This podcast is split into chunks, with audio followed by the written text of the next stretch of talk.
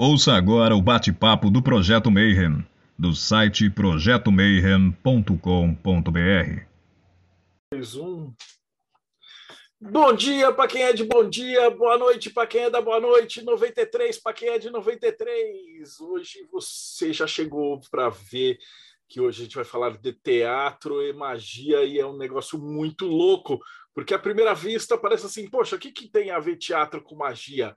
Mas se você já participou da maçonaria, da Golden Dawn, de uma ordem Rosa Cruz ou qualquer ordem iniciática, você sabe que tem tudo a ver, a ritualística, a magia, teatro.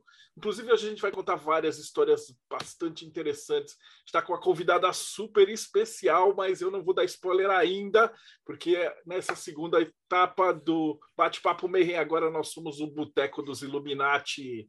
Seja muito bem-vindo, Rodrigo Elutarque. Salve, pessoal. Vamos abrir as cortinas e dividir os holofotes aqui. Dos reinos enoquianos, Ulisses Massad. Fala, galera. Como o Marcelo falou no começo, a maçonaria é um grande teatro, para quem não sabe, e eu estou curioso para ver o que vai rolar aqui hoje. Diretamente do Japão, Robson Belli. Ohayou gozaimasu, para quem está aqui no Japão comigo, konnichiwa, para quem está assistindo no YouTube depois, e konbawa para quem está no Brasil agora. Acho que dos atores eu sou o Trapalhão. Vamos lá. Diretamente do Pedra de Afiar, Paulo Jacobina. Fala, galera. Merda para todos nós hoje. E o rapaz fechou a câmera, ele estava com a gata ia participar ou não? Rafa Reis, diretamente do Textos para Reflexão. Olha, me deu um cortar depois. Ele falou que ia, some. Cadê? Estava com a gata até agora. Então vou falar da outra gata. Bárbara Knox, da Eclésia Babylon. Seja bem-vinda. Boa noite, pessoal 93. Hoje é dia de magia, seja na arte, seja nas ordens. Vamos ver o que, é que tem a ver e a nossa convidada Manuela Elias. Bárbara, por favor, apresente a nossa convidada. Então, gente, hoje eu tenho o prazer de trazer Manuela, que é uma mulher que eu admiro muito, é uma mulher muito sabida, o conteúdo dela é incrível. Então, ela é bruxa, ela é oraculista e ela é professora. Ela fala muito de tarô, de feminismo, de magia, dos recortes desses temas todos, dos atravessamentos, um trabalho muito incrível. E hoje estamos aqui, mulheres nordestinas representando, né? Eu em Salvador e ela em Fortaleza. Muito legal. Então, Manu tem 31 anos e por que, que ela está aqui para falar de teatro? Ela é teatróloga e ela é mestre em mídias, comunicações e práticas críticas pela Universidade de Artes de Londres. E ela é curadora da página Minha Magia no Instagram e no TikTok, onde ela faz o conteúdo relevante. Maravilha, seja muito bem-vinda, Manu Elias. Ai, gente, obrigada, é um prazer imenso estar aqui. E é isso mesmo, Bárbara já falou um pouquinho, mas sou teatróloga, sou professora, é, estudo comunicação há muito tempo e, enfim, dentro da magia Sou tudo, tudo aquilo que as pessoas às vezes torcem um pouco o nariz, né? Sou bandista, sou magista do caos, sou bruxa e estou aqui para quebrar os paradigmas e trocar umas ideias interessantes para a gente afinar os pontos entre arte e magia, com certeza. Obrigada pelo convite e vamos trocar essa ideia. Pô, maravilhoso. Você já assistiu alguns episódios, você sabe que é a primeira vez que alguém. Na verdade, assim, a primeira vez é só pior, porque depois você vai poder vir todo terça, quinta e sábado aqui e fazer perguntas, cutucar os próximos convidados, né? Mas a gente tem que te perguntar como é que você chegou até aqui, né? Você era pequenininha, estava na igreja, como todos nós, menos o Robson, que estava fazendo ritual satânico já. E aí, depois de passado anos, tem todo esse Paranauê envolvido aí com criaturas das trevas e Satã. Como é que você chegou até aqui? É muito doido, né, gente? Que eu tenho 31 anos, então onde é que começou o meu pé para esse lado? Com a revista Witch ali nos anos 90, olha só, né? Que loucura. É, família católica, mas não muito católica, então minha mãe já tinha um pezinho ali no hinduísmo, já fazia um yoga, já cultuava um, né? Assim, um Ganesha, como quem não quer nada, bem tranquila. E aí eu cheguei a fazer até a primeira Eucaristia, claro. Não sei como é que eu não peguei fogo lá na igreja, mas enfim, deu tudo certo, estamos aí. E aí acabou rolando esse momento, assim, de eu ter um, um altar ecumênico, quando eu tinha ali, na época dessa, dessa Eucaristia, entre os 10 e 12 anos, eu me vi com montando um altar de espiritualidade eclética. Então eu tinha tipo um São Jorge, uma Nossa Senhora de Fátima e um Buda e, e, e incensos e umas velas e minha mãe achava tudo aquilo muito lindo, me levava na loja indiana para comprar mais incensos e mais velas. Então a coisa foi fluindo, né? Com 14 anos eu comecei a estudar tarô e aí, com 16 anos, li Richard Dawkins e me tornei o quê? Ateia, isso mesmo, gente. Me tornei um ser cético. E assim fui, por muito tempo, até os meus, basicamente, ali 27 anos, quando eu voltei para o terreiro, voltei para a Umbanda, e a partir dali me voltei para magia natural, e a partir dali me voltei para magia do caos, e, e aí, enfim, hoje é história, mas foi nesse, foi nesse ritmo. Uma mãe que era muito tranquila com eu exercer uma espiritualidade bastante eclética generosa, me permitiu ali dar uma pincelada na Wicca, ter o meu primeiro tarô, dar uma olhada em algumas coisas, sem que isso fosse um grande problema. Isso despertou curiosidades. Aí teve um ex muito chato que era ateu e, e meio que dizia: não, você precisa ver isso. E eu, muito jovem, acabei entrando nessa onda de que, tipo, né, nada existe e tal e tudo mais. E, e assim foi durante muito tempo, até que é, foi uma experiência de quase morte mesmo. Quando eu fui no terreiro a primeira vez, eu levei uma famosa surra de santo, e aí eu falei, não, peraí, tem alguma coisa aqui, porque isso mexe no corpo, né? E aí as coisas que mexem no corpo sempre me intrigam muito. Aí vem a ideia do o teatro ritualístico, e, enfim, a gente vai se debruçar sobre isso mais, mas ali eu falei, não, tem algo aqui para mim. E aí foi funcionando e, e, hoje estamos aqui, né? Legal, sua, sua história é muito parecida com a minha, até o ex-ateu também tem. É um Enfim, tema, é um tema. É um tema. E o teatro, Manu, como que chegou o teatro? Por que, que você decidiu estudar teatro, mídias? E eu comecei. E, quando isso se integrou com a magia? Eu comecei a fazer teatro aos 11 anos de idade, né? Então eu estava ali na escola, era líder de classe, era muito falona, e umas amigas faziam teatro e gostavam. Eu falei, ah, eu acho que vai ser legal. Aí comecei a fazer. E rolou, rolou muito bem, assim, eu me engajei muito naquela, naquele trabalho, naquela proposta e não saí mais. Então, eu faço teatro há 20 anos, basicamente, né? É, primeiro na escola, depois dentro do ambiente universitário, depois as minhas pesquisas se voltam para o teatro no mestrado também, onde eu produzo um documentário independente sobre a queda da Dilma e os grupos independentes de teatro no Ceará naquela época, que se chama Mecânicas da Reinvenção. É, Aí vou, produzo esse documentário, ele ganha alguns festivais, eu volto para o Brasil e o Bolsonaro está no poder e todas choram. É...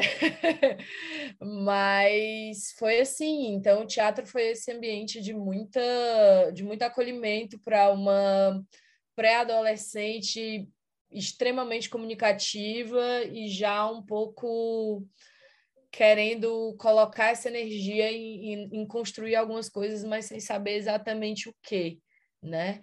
E aí foram muitas peças, foram muitos trabalhos. Depois eu chego já a dirigir dentro da universidade, eu já começo a dirigir o meu próprio grupo de teatro, meu próprio bando de teatro, como eu chamo.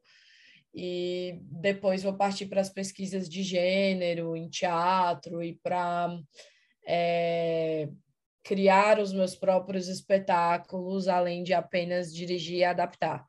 Então, foi um processo bem gradual e contínuo que foi acontecendo ao longo desses 20 anos, de eu me tornar é, primeiro atriz, depois, quando você faz teatro no Brasil, você é, você é tudo. Então, você é contra-regra, você é maquiador, e você é coreógrafo, e você é um milhão de coisas, ponto e tal. E aí depois eu me tornei diretora já na universidade, depois uma diretora pesquisadora e depois uma professora, diretora e pesquisadora. E o meu último espetáculo foi agora em 2019, gente, quando ainda havia mundo, antes do apocalipse. Ele se chama Todas as Horas Antes do Fim. E é um espetáculo que propõe essa pesquisa de gênero da de reescrever os papéis femininos em peças muito famosas escritas por autores homens, porque eu reparei esse essa lacuna assim. A gente ia para a universidade para estudar Plínio Marcos, Nelson Rodrigues, Shakespeare, os gregos e nunca as autoras mulheres e era capaz de você sair de um curso universitário de teatro sem nunca ter lido peça de uma autora mulher que não fosse uma autora de peça infantil. E isso começou a me incomodar muito. E aí eu fui criando o, o, um grupo de estudos para falar sobre isso, que é o Histerias Coletivas, o meu grupo de estudo de gênero e teatro.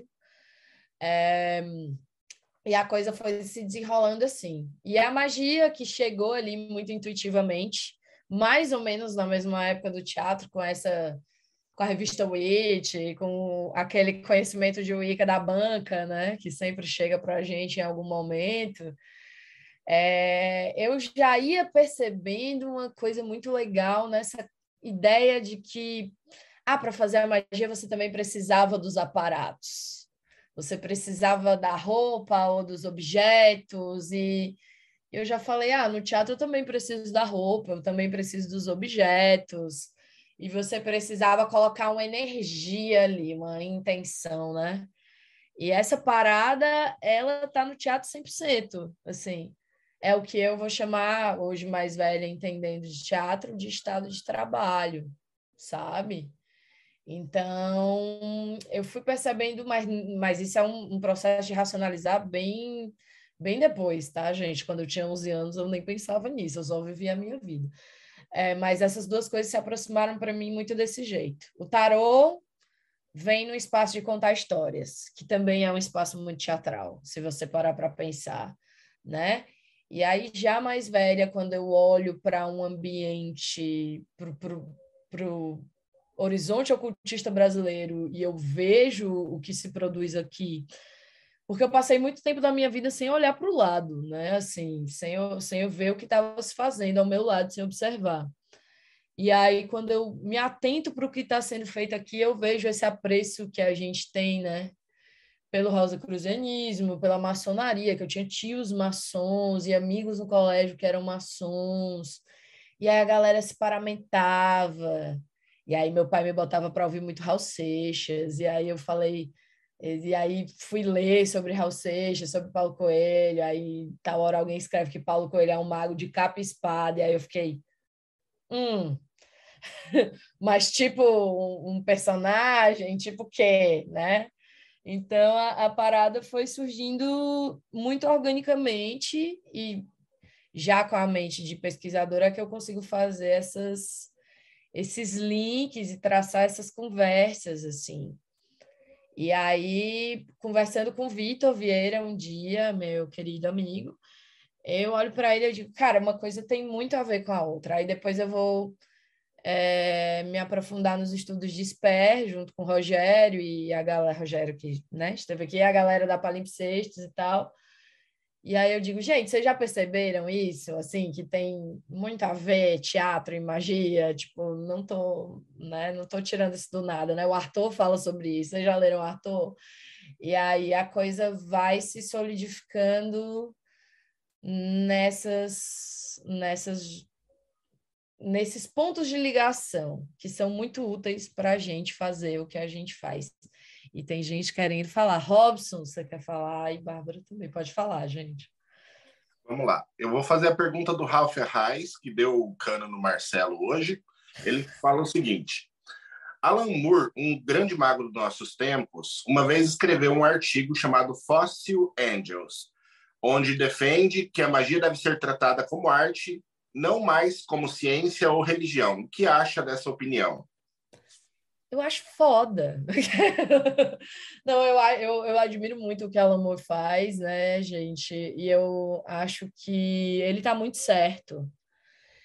Inclusive, isso não é muito distante do que a gente tem em outros autores que falam sobre magia, né? O próprio Crowley, em alguns momentos, ele vai tratar a magia com uma pegada bastante... a magia como arte, né? Para mim, não é à toa que ele mete a carta da alquimia no tarô dele e bota o nome dela de arte, né? A, carta da grande fusão. É, ele tá deixando um recado, né? Então. Escreveu eu... uma peça, né? Ele escreveu uma peça, peraí, não estou sabendo. Aquelas é, ué, os, os ritos de Eleusis. É uma peça de teatro. É, faz sentido, faz sentido. É ele escreveu com o objetivo de ensinar de fato. Na época que ele, na época que a Leila Odell era a mulher escarlate com quem ele trabalhava, a Leila Odell, que foi a grande responsável pela existência do Liberaba, sim, é, sim eles escreveram isso juntos e era para tipo tocar violino, ensinar essa coisa toda. É porque aí eu já meto para dizer que a gente, quando a gente fala de teatro, a gente está falando de ritual, né? O teatro nasce no ritual. Ulisses, manda, o que, que você quer falar para nós? Acho que era justamente o que você ia comentar. O que você ia comentar. É, o que, que, por exemplo, eu estou chegando aqui agora, não entendo nada sobre o assunto. Aí eu vejo que esse, o tema aqui é sobre teatro e magia. É, aonde, para quem não, não conhece sobre isso, aonde o teatro pode é, ajudar alguém que está começando a estudar magia? Qual é a sua opinião? O que, que você poderia nos dizer, por favor? Nossa, muito, porque assim, se a gente volta para o início dessa história, né? O teatro, como a gente conhece dentro do Ocidente, é importante que a gente diga isso também. Ele vem surgir numa Grécia é profundamente embebida pela, pela cultura religiosa, né?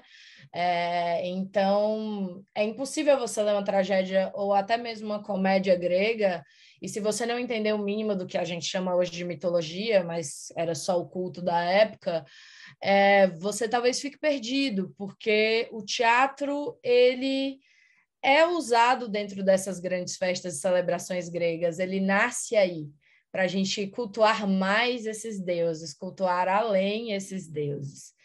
E cultuar além porque o teatro é uma forma de trans coletivo, né? Ele é um pacto silencioso em que assim uma galera se prepara, uma plateia assiste é, e essa plateia está se predispondo a ser transformada por essa galera que se preparou para apresentar algo.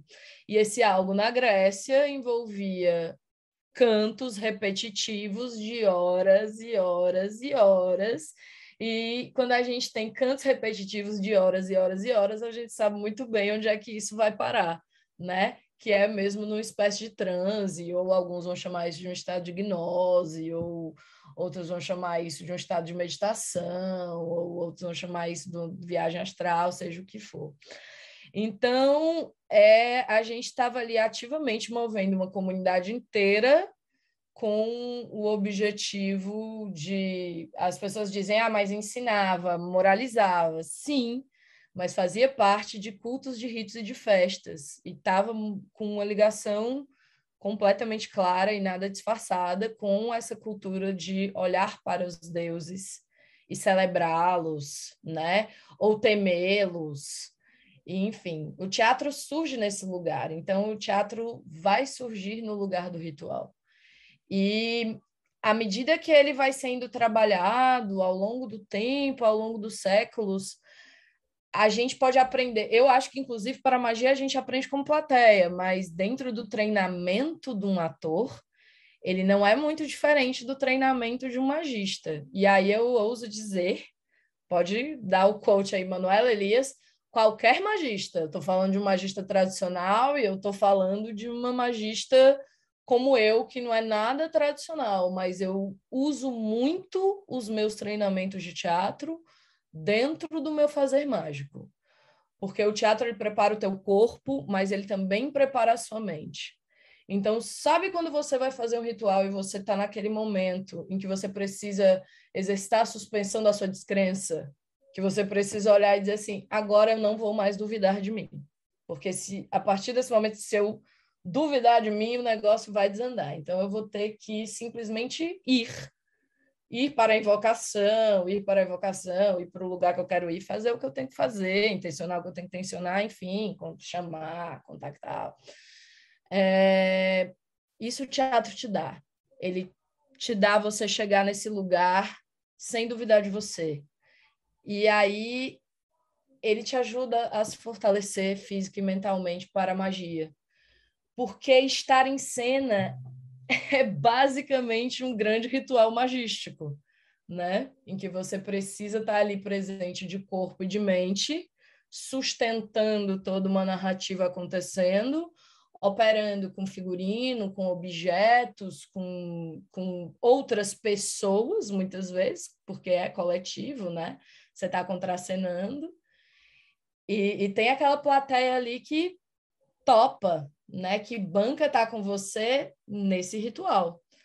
Só que existe uma preparação de meses para que esse ritual aconteça de fato. Então, eu acho que a gente se beneficia aí, é no treinamento, que é uma coisa que às vezes pode ser bem complexa para a gente estabelecer, né? Um treinamento mágico, muita gente tem muita dificuldade. E o teatro ele dá uma ele dá uma força nisso que é sem tamanho, assim. E aí não sei se faz sentido para não sei se faz sentido, espero que explique, que responda um pouco. Total. Fez muito sentido, Fez mais sentido que você imagina. É. A gente, muitos de nós aqui do, do podcast somos maçons, né? E muita gente é, tem aquela dúvida de como é a maçonaria, como é uma iniciação lá.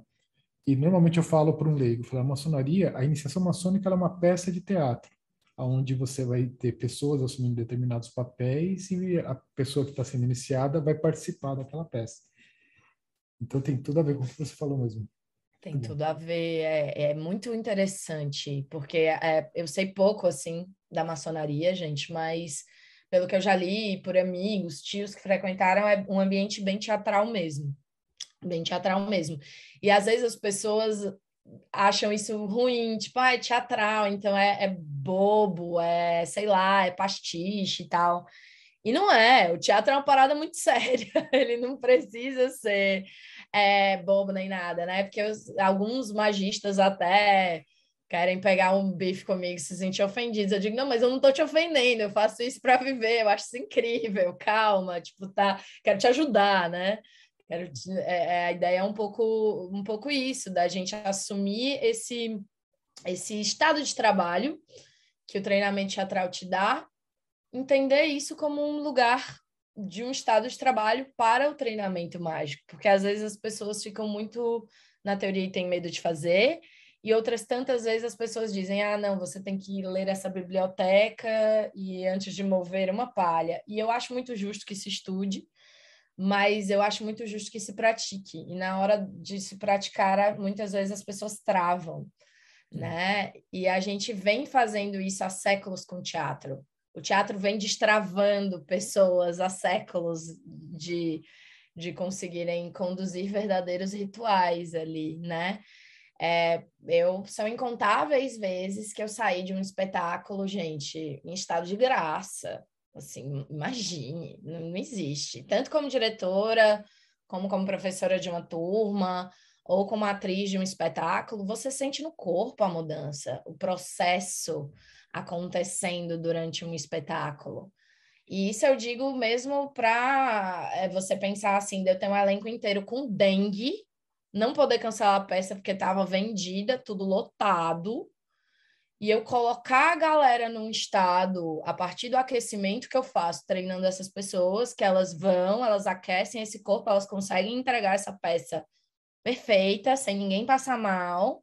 Depois elas vão para casa e aí no dia seguinte, pá, né? Vem aquela rebordosa, porque realmente elas colocaram uma energia ali, uma, uma força vital. E isso não está muito distante do, do que a gente faz, não está muito distante do que os que vieram antes de nós faziam, né? Eu sempre faço essa piada com o Vitor, mas quando o Crowley se veste de egípcio, que é aquela foto famosa dele que a gente tem, né? Quando ele se veste de egípcio, ele está se vestindo de egípcio por um motivo, porque ele está chegando mais perto, ele está buscando um estado de trabalho orgânico para ele, a partir daquela caracterização. Isso é teatro e teatro é arte, então magia é arte. Hum, excelente. E Paulo quer falar horas e eu aqui, ó, blá, blá, blá, blá, blá, blá. Nada, você meio que já respondeu um pouco aquilo que, que eu ia perguntar nessa sua última explanação, né? mas compartilhando do comentário do Ulisses, né? Na, dentro da Rosa Cruz também existe muito essa, essa questão do teatro em si. Né? Na missa gnóstica, que dentro da frase a gente tem guia aberta ao público, a gente sempre fala que cada um está tá exercendo um papel ali dentro. Então, quando você se ajoelha perante o, o sacerdote, você não está se ajoelhando perante o sacerdote. Né? É você reconhecendo a sua pequenez diante do seu eu superior ali dentro. E como o Bertolt Brecht falava, né, dentro do teatro e do ritual também vai ter isso, cada palavra tem que encontrar um significado visual num gesto do, do, do ator. Né? Justamente para você conseguir passar essa, é, essa questão. Total. Só um comentário, porque a minha pergunta você já, já respondeu sobre Não, a questão mas... do transe dentro do, do, do, teatro. Super pertinente, super pertinente. E tem uma coisa que o Mayakovsky fala que eu acho muito incrível, né? Ele diz assim: a, a, o teatro, né, a arte não é um espelho, e sim um martelo para forjá-lo, né? Para for... A arte não é o espelho do mundo, o teatro não é o espelho do mundo, e sim um martelo para forjá-lo. É, e para mim, esse é o pulo do gato, sabe? Porque o que é, que é magia? Não é a gente, vamos pegar aqui o conceito, né? Transformar as coisas sobre a nossa vontade, né? É, é, não é a gente manipular a energia, não é a gente trazer as transformações que a gente deseja.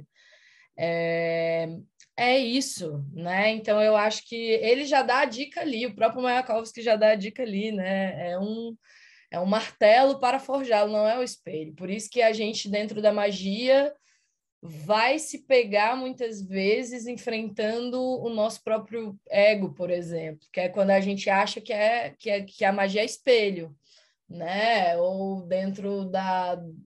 E aí, dentro de um grupo de teatro, isso acontece infinitamente, e eu imagino que dentro de ordens isso aconteça também porque isso é uma coisa muito do coletivo, né? É, pois é, acontece em terreiro, juntou várias pessoas, juntou três pessoas, o, o BO é certo, né? Mas o Mayakovsky vem lembrar isso um pouco da gente, né? E se vocês pensarem, essa relação que a gente cria com essa multiplicidade de símbolos que está na magia, que está no tarô, com os quais a gente se relaciona, né? é, é isso, é a semiótica pura e simples do ser humano buscando significação em tudo que ele faz e buscando as respostas. E aí eu acho que a gente tem que dar um passo para trás e olhar, são as mesmas respostas que a gente procurava lá quando a gente ia para Delfos perguntar para o oráculo qual é o melhor caminho para Creta, sabe? Isso não muda muito. O que muda é o nosso ego da gente achar que a gente é o grande magão da porra que vai resolver tudo, que puta que pariu. A gente achou a solução, é, que a gente, né, assim, iluminado. é, então, eu acho que também tem essa coisa da gente entender a magia como um fazer e a arte como fazer. E, e o teatro ele é feito na, no trabalho de formiguinha mesmo, assim.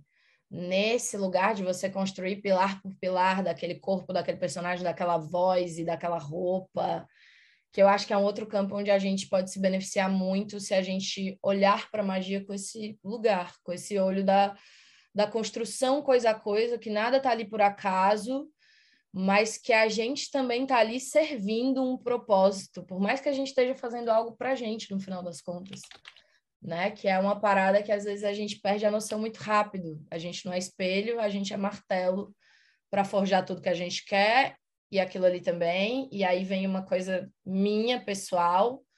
É, tem que ter no final do dia uma parada coletiva, nem que seja você se tornar um ser humano mais decente e íntegro para que você se torne melhor dentro do coletivo mas isso já é uma coisa que eu acho assim bem bem pessoal da minha prática, então não é para todo mundo, mas é como eu vejo.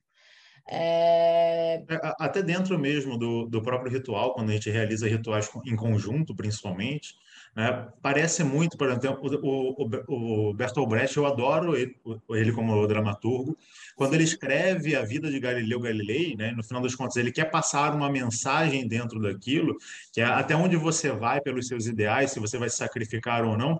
E no ritual, de certa forma, é assim: o ritual tem um significado ali, e que se você não está prestando atenção no significado do ritual e nos pequenos significados, de nada adianta para você. Você pode estar com, com a, a espada mágica mais cinco né? e você não vai fazer nada porque você não está prestando atenção justamente no, no, nos símbolos que estão sendo encenados ali dentro.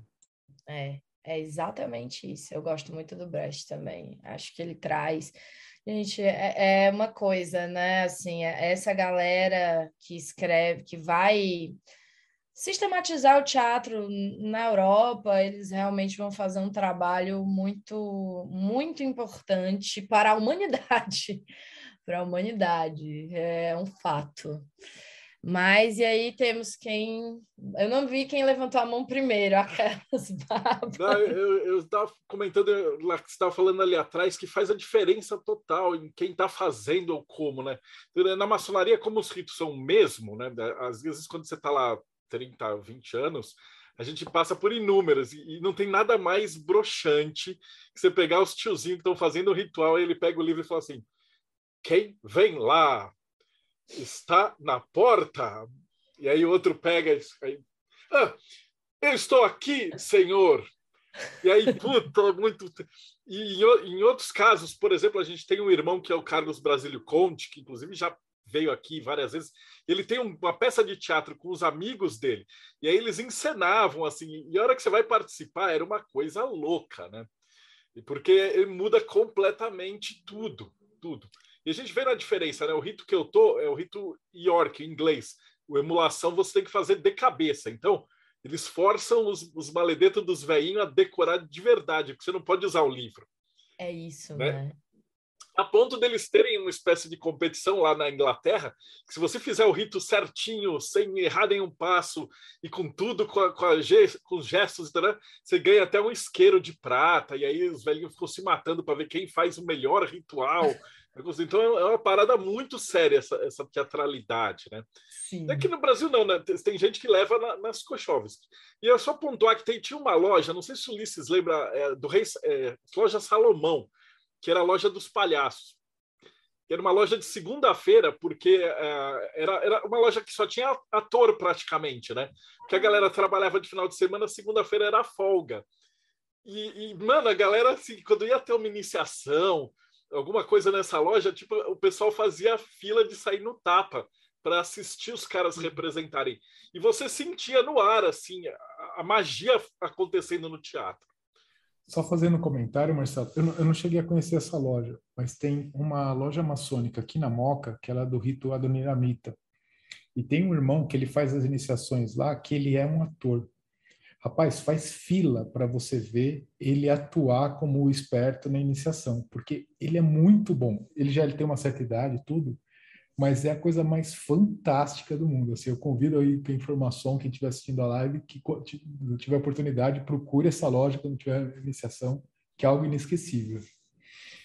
Incrível. Gente, quero ir. Aquelas. eu que não sou, não posso entrar, quero ir, sim. É muito, é muito louco, faz muita diferença, né? Eu digo sempre, o, o numa sala de teatro, até para quem dá treinamento mesmo, como eu, que hoje faço muito treinamento de ator, estava agora em Pindamonhangaba, dando treinamento para um grupo de atrizes, um grupo de teatro só de mulheres semana passada, retrasada. Na hora que você começa ali, que você diz, pronto, começou, a gente vai trabalhar tal coisa e tal, é, é é, o ar fica denso, a, a coisa acontece, é muito diferente. E eu acho que falta a gente se propor um pouco disso, né? E aí é, é isso, quando a gente dá uma baixada na bola, a gente se permite entrar em contato com esses lugares de manifestação que enquanto a gente ficar ali só no racional, a gente não, não chega, não, não nos é permitido, porque tanto que você vai ter dentro do teatro vários métodos para você é, chegar nessa gnose, nesse estado de trabalho. Você vai ter a exaustão, como um dos mais famosos, que eu já usei muito. Você vai ter é, os métodos que o próprio Stanislavski vai propor, que é, por exemplo, você incorporar animais. Só que não é um exercício de cinco minutos. É, nos primeiros cinco minutos que estão pedindo para você fazer um elefante, você faz. Mas depois de uma hora de elefante, eu quero ver o que que saiu dali. Você já chorou, você já esperneou, você já desistiu de espernear, você já está no corpo do elefante, na mente do elefante, você já está pegando amendoim com o nariz, enfim, assim, então a coisa vai andando, né? E, e, e eu acho que às vezes a gente não se permite chegar nesses lugares, até por olhar para as artes como algo menor. Inclusive, isso acontece muito, porque, e aí não só para o teatro, convido todos a conhecerem o trabalho, se é que alguém aqui não conhece Denise da Silveira, a grande, né, assim, psiquiatra brasileira que se correspondia com o próprio Jung e que vai ter um trabalho muito importante no Brasil, muito importante mesmo, de reabilitar, foi dado a ela, né, como um castigo, uma ala psiquiátrica dificílima de um hospital, e ela leva arte, arte visual, arte plástica para esse lugar, e vocês podem conferir as obras antes e depois do trabalho do treinamento da Anise com esses pacientes que eram esquizofrênicos, que eram psicopatas, que eram bipolares, borderlines, e você pode ver como é que a arte organizou a, a cabeça dessas pessoas né? E conseguiu reinserir muitas no convívio social pleno, né? E, e, é um grande marco da luta antimanicomial no Brasil, né? Então, assim, é, essa transformação ela está disponível para todos também. Existe uma necessidade da gente entrar em contato com esse lugar instintivo de criar, que a gente, depois de adulto, então, isso é tão tolhido da gente que a gente naturalmente não se propõe a acessar esse lugar que no começo parece o lugar da brincadeira, mas também a brincadeira é subjugada, não tem problema nenhum em brincar, né? É, e depois aquilo vai se solidificando em você, se tornando manifestação do, no real e no agora. Mas você precisa vencer alguns medos que a gente tem do que pode ser risível, ou de ser visto pelo outro de uma forma constrangedora, né? E agora, Bárbara, pelo amor de Deus, fala, porque eu peguei aqui um outro trem e fui para outro canto. Mas tem tudo a ver, eu acho. Assim, eu vou pedir uma opinião. É, só comentando sobre a questão da memorização, memorização do rito, na minha opinião, é extremamente importante. Né? Isso é uma coisa que em Telema a gente treina muito, né? principalmente na Astragenta, eu posso falar melhor. Mas, assim, faz toda a diferença você fazer um rito que você memorizou e um rito que você lê, não, não tem comparação. Mas a minha pergunta não é essa, a minha pergunta é: por que que você acha, é, Manu, que é, existe esse apelo tão grande do, do aparato? E aí, aparato, figurino, instrumentos, é, cenário, né, cenografia, enfim.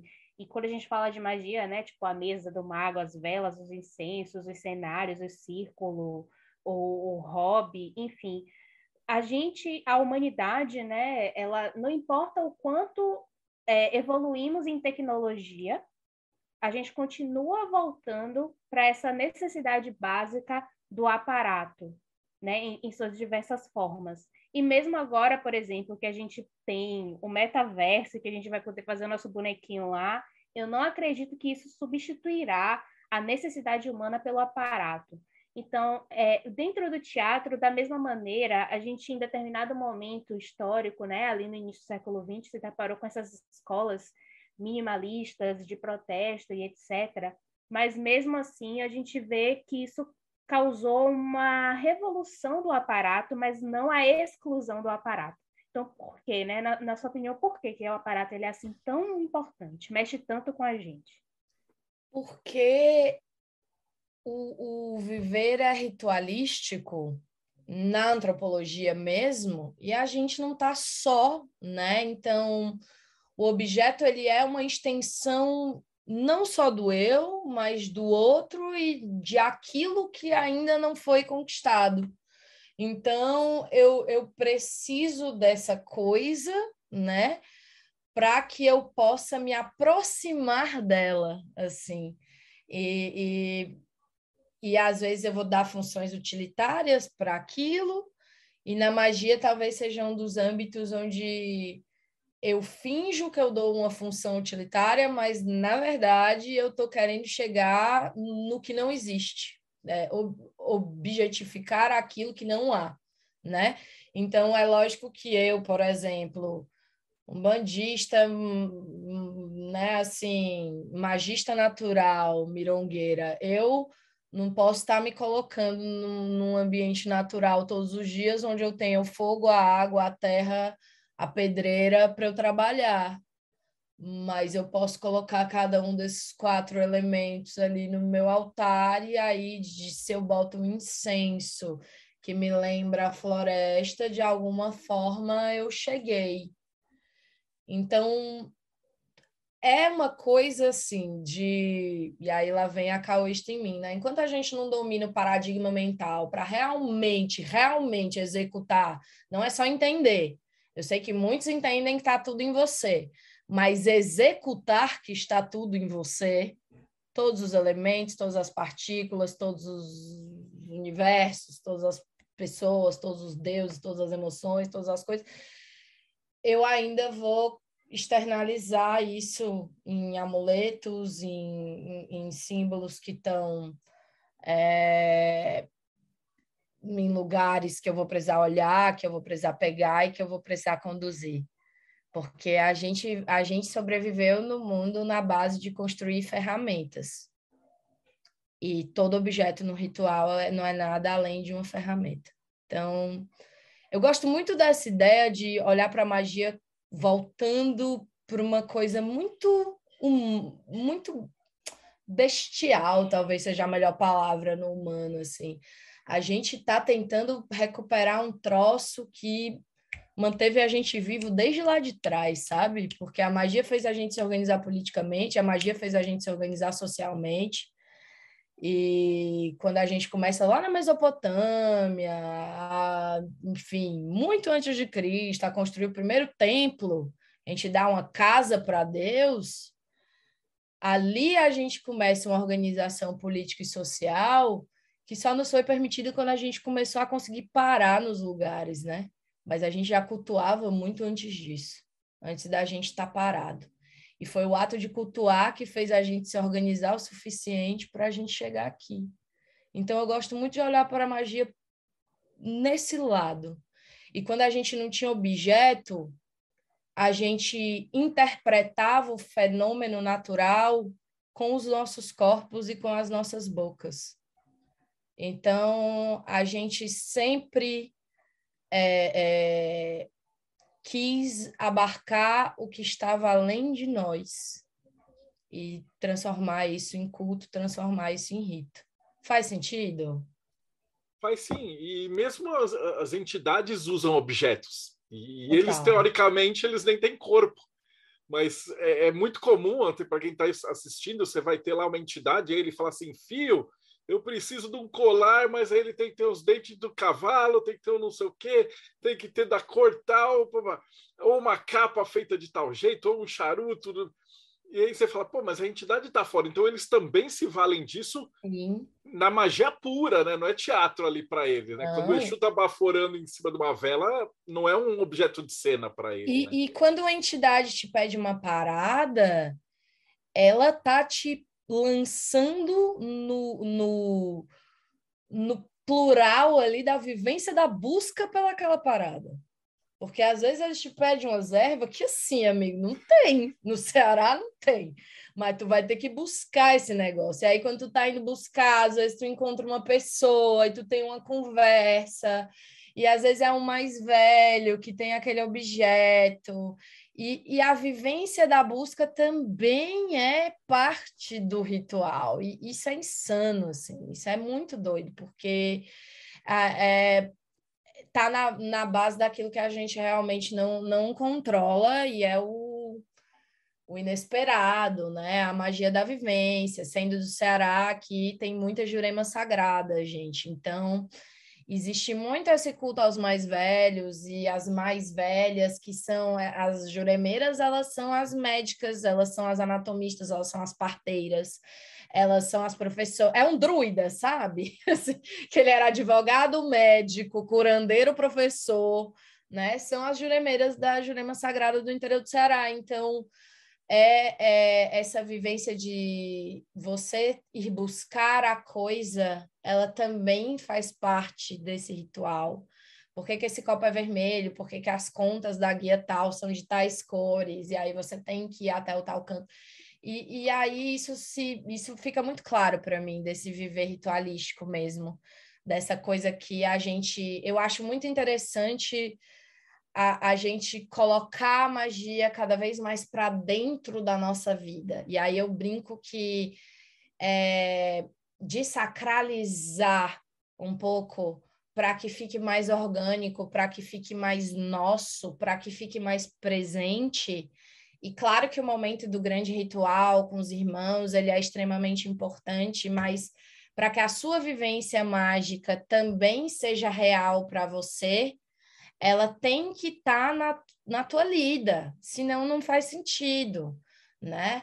E, e, eu acho que às vezes é mais um daqueles truques que a gente faz com a nossa própria mente, de não, eu vou guardar isso aqui num pote por um momento muito X, Y, Z, mas e aí, aquele treinamento todo lá que você está fazendo, vale de quê? Se ele só surge na hora do, do XYZ, sabe? Porque é isso, à medida que você vai treinando nas artes, no teatro, sejam elas qual, quais forem, elas vão te dando habilidades orgânicas para a vida, seja de você chegar e falar, trocar uma ideia, seja de você falar na frente de pessoas, no caso do teatro, como é que você conduz sua linguagem corporal em, em diferentes momentos, como é que você se relaciona com situações mais ou menos delicadas. E se a gente parar para pensar, o treinamento mágico, de várias formas, ele também deveria dar isso para a gente, recursos para a gente viver melhor. Né? Então... A minha pergunta vai diretamente nesse sentido. É, de uns tempos para cá, você viu muito assim do o todo é mente. Aí a magia fica toda mental, todos os as roupas, as vestimentas, as coisas acabam deixando de existir e a pessoa fica lá assim, ah, estou fazendo magia. A questão é como que o treinamento mágico pode ajudar o mago a melhorar a sua persona, a incorporar, é, a acreditar que ele é, naquele ritual que está trazendo Marte, ele é Marte agora. A Ou ele é Júpiter. forma Deus. Exato. Porque, assim, eu acho que quando a vivência vem para o corpo, ela deixa de ser apenas mental, né? E, e, e um magista que pro, se propõe um treinamento artístico, é uma formação teatral que seja, é, eu vim para pregar a palavra do teatro, gente, aquelas, né? Mas ele, ele deixa de ser só ó, essa mente, assim. Ele precisa levar para o corpo, ele precisa levar para o corpo físico várias coisas. E eu acho que isso dá uma, dá uma equilibrada, assim. É, eu era uma pessoa que tinha muita dificuldade de meditar, sabe, gente? E assim, magia do caos sem meditação é uma coisa um pouco complexa. Mas eu entendi que eu meditava. Eu só não meditava como as pessoas hum, pintam que a meditação deve ser. E eu entendi que eu meditava porque eu entendi que os exercícios que eu fazia lá no teatro, de duas horas de vivências, que a gente, na minha linguagem, eu chamo de vivência, eles eram grandes meditações gigantescas. Falei, não, mas eu já medito, só que eu medito com o corpo inteiro. E às vezes tem ali um, um, um figurino, e às vezes eu estou ali durante uma cena, e às vezes tem ali um objeto. E entender que eu podia trazer isso para o corpo inteiro, e seja isso em forma de dança, antes, por exemplo, de entrar no meu estado de trabalho para um ritual, seja isso é, em forma de linguagem que eu criei para o meu corpo para abrir certos rituais. Isso me ajudou demais a sair dessa ideia de que está tudo na mente, porque aí é uma viagem agora. É, o, o corpo todo é a, é a mente, assim. Você tem que dar uma, uma. A gente precisa dar uma ampliada nessa ideia de que está tudo estilo visão do, da Marvel, é, só aqui dentro, assim. Eu acho que a gente se beneficia muito do uso do, do corpo. E aí, o teatro... Ele... de si, né, Manu? É uma visão Oi, amiga, desculpa. Uma visão holística de si, em que você para de Sim. separar as coisas. Né? Sim. E eu acho que o que impede a gente de usar o corpo, assim como o que impede a gente de usar os aparatos, e aí eu volto para esse ponto que eu fico voltando para é a vergonha, é a gente se questionar, é a gente ter medo até da gente mesmo, da nossa sombra e, e tal. E aí, depois de um tempo que você está treinando isso, você perde isso, fica orgânico para você.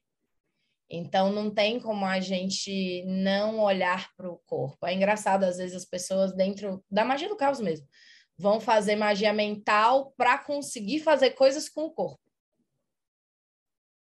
tipo, né, assim, é, é, vamos lá para o básico do básico. A gente tem lá nos 40 servidores do Tommy Kelly. A Karnal é a servidora mais popular do Tommy Kelly. Ela, essa senhora deve ser tão bem alimentada, meu Deus, fome não passa. é, fome não passa nunca. Então, assim, é porque ela é uma servidora feita para as pessoas conseguirem ter suas vivências carnais ali, né? Em dia. Então é louco, né? A gente vai para o mental para ter uma vivência no corpo, e eu acho que a gente precisa trazer mais corpo para esse lugar. O corpo não está separado da, da mente, assim. Inclusive, me incomodo muito com treinamentos de gnose em parálises. Me incomoda demais. Eu, particularmente, tenho birra com isso. Não acho que você tem que estar parado para fazer. Porque eu, eu não consigo estar parada para fazer. Eu só consigo quando eu me movo. E aí.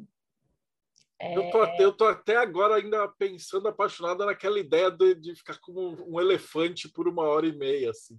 É isso Eu aí. acho que isso é genial demais. Você fala assim, pô, vou imitar o elefante. Depois de cinco minutos, você encheu o saco de, de ser um elefante. E aí, e isso dá um estalo, isso é muito genial, porque quando você vai fazer um RMP, a gente treina e fala assim, pá, você vai desenhar os, os, os, as estrelinhas, né? E aí você vai manter isso por horas na tua cabeça. E você vai ter que cozinhar e fazer outra coisa e manter aquela parada, né? O que, o que você falou do corpo é mais difícil do que isso, tá num nível superior. Porque você fala, pô, eu tenho um elefante, tem a tromba e tal, então você exige um domínio mental, que eu acho que é muito, assim, subestimado pela gente, né? E é uma coisa muito difícil de fazer. Achei sensacional. Muito difícil. Eu digo sempre, eu, eu olho para por exemplo, né, para o Libernu, que é um livro que muitas pessoas que estão começando pegam para ler, e ele é bem objetivo em certas coisas, interessante. Muitas pessoas que estão começando na magia do caos, né, gente? É, e ele é bem objetivo em treinamento, sistematiza o louro sempre vai para quem sistematiza. Mil pessoas podiam estar tá fazendo. Quem escreveu que faz é você que vai que vai levar esse troféu para casa. Mas eu digo sempre, eu falo, gente, isso aqui é um treinamento de teatro em vários níveis, em vários níveis. E se você fosse propor mesmo participar de oficinas, experimentar algumas coisas, você vai ver que o acesso ele é mais simples do que parece, mas ele exige uma suspensão de descrença que é feita à medida que a gente vai repetindo aquilo. E vocês devem ter essa sensação, né? Como a gente você em algumas escolas da magia a gente repete o mesmo ritual e repete, repete, repete até que ele fique, a ideia é que ele fique orgânico, mas se você não está ali se colocando em estado de trabalho, ele pode ficar só idiota. Então você precisa acessar esse lugar onde a coisa ela não fica medíocre, ela fica sua. É diferente. A gente chama, chama isso do equilíbrio das esferas entre Rod e Netza. Né? Para quem está escutando a gente, o Rod é, é, é pilar do saber, né? do estudo, do, do decoreba, de ler o texto. Né? Então você decora. E aí você decora e decora e decora como é que o pescador vai falar, pô, o cara tal coisa numa peça. Mas se você não for planetizar e você não agir, você não entonar e você não se tornar o pescador, não adianta. Mas também não pode ficar só do lado de cá, senão você vai esquecer as falas, né? E aí eu acho que esse estado que você mencionou é justamente a lintífera, que é a hora que você se torna o, o pescador, né? É isso. Ou o elefante, né? Ou o elefante lá no, no, treinamento. É bem, é bem por aí. Então tá na cabeça, mas tem que estar tá no corpo também. A gente não pode abandonar o corpo. Robson, diga lá, que eu falei litros. Bom, aqui. agora eu vou fazer vários comentários. Bom, primeiro eu vou falar sobre o RPG, que é o teatro da mente, que exigia uma atuação por parte do praticante e hoje eu vejo quantos evangélicos estavam certos em dizer que aquilo era coisa do demônio, né? Então, assim, aquilo nos levou, acho que muitos de nós magistas hoje foram jogadores de RPG e entendem a importância da interpretação do seu papel na sua atuação. E não só na atuação, mas no seu viver. Quem é você, né? E o que você traz, e o que você está fazendo. Eu acho que isso é muito importante. Aí agora eu vou pular do RPG para a arte marcial e vou falar sobre a representação das formas Taolu no Kung Fu ou kata no karatê, onde você está representando e visualizando aquela situação, onde você está uhum. defendendo o golpe, contra-atacando e tudo mais. É uma forma de representação, é uma forma de atuação, é uma forma de visualização. E eu acho que o ator também treina muito isso, essa visualização do que ele tem que fazer, da interação que ele vai ter durante a peça. O mago também trabalha, porque ele sabe que ele vai falar determinadas palavras, o espírito vai se manifestar em determinado momento. E tem todo esse, esse teatro acontecendo ali no meio da magia, durante essas práticas e tudo isso. Eu acho muito interessante. Eu queria mencionar, você foi até Mesopotâmia, mas não passou do Oriente para o Oriente. E agora eu vou ter que puxar um pouquinho aqui para o meu país. Vamos falar um pouquinho de Japão. E o kabuki, ele vem do verbo kabuko, que significa aproximadamente ser fora do comum, aonde se desprende o, a ideia de vanguarda, mas também de bizarro, de diferente, aonde eles pegavam contextos sagrados e profanavam literalmente a fim de tornar aquilo mais palatável para a população. Uhum. Eles traziam o sagrado de forma mais vulgar para que as pessoas pudessem apreciar também a história, a mitologia e tornavam aquilo popular. Então, tudo isso tem muito a ver. Teatralidade e magia é um assunto que acho que nem tem fim, se a gente for começar realmente a entrar em todas as camadas. Você puxou um fio de arte marcial, cara. Eu lembro quando eu treinava ainda Kung Fu, a gente fazia os katares, que é a luta combinada, né? Então você tá, tá, tá lutando, mas é uma peça de teatro, só que com porrada, né? E tinha uns camaradas que eles trabalhavam num circo. Então, tipo, o emprego deles era, era trabalhar no circo, eles faziam as lutas combinadas no circo. Então, eles treinavam N mil horas por dia contra a gente que treinava em academia. Mas não tinha para ninguém. Quando esses caras entravam num campeonato, era um show.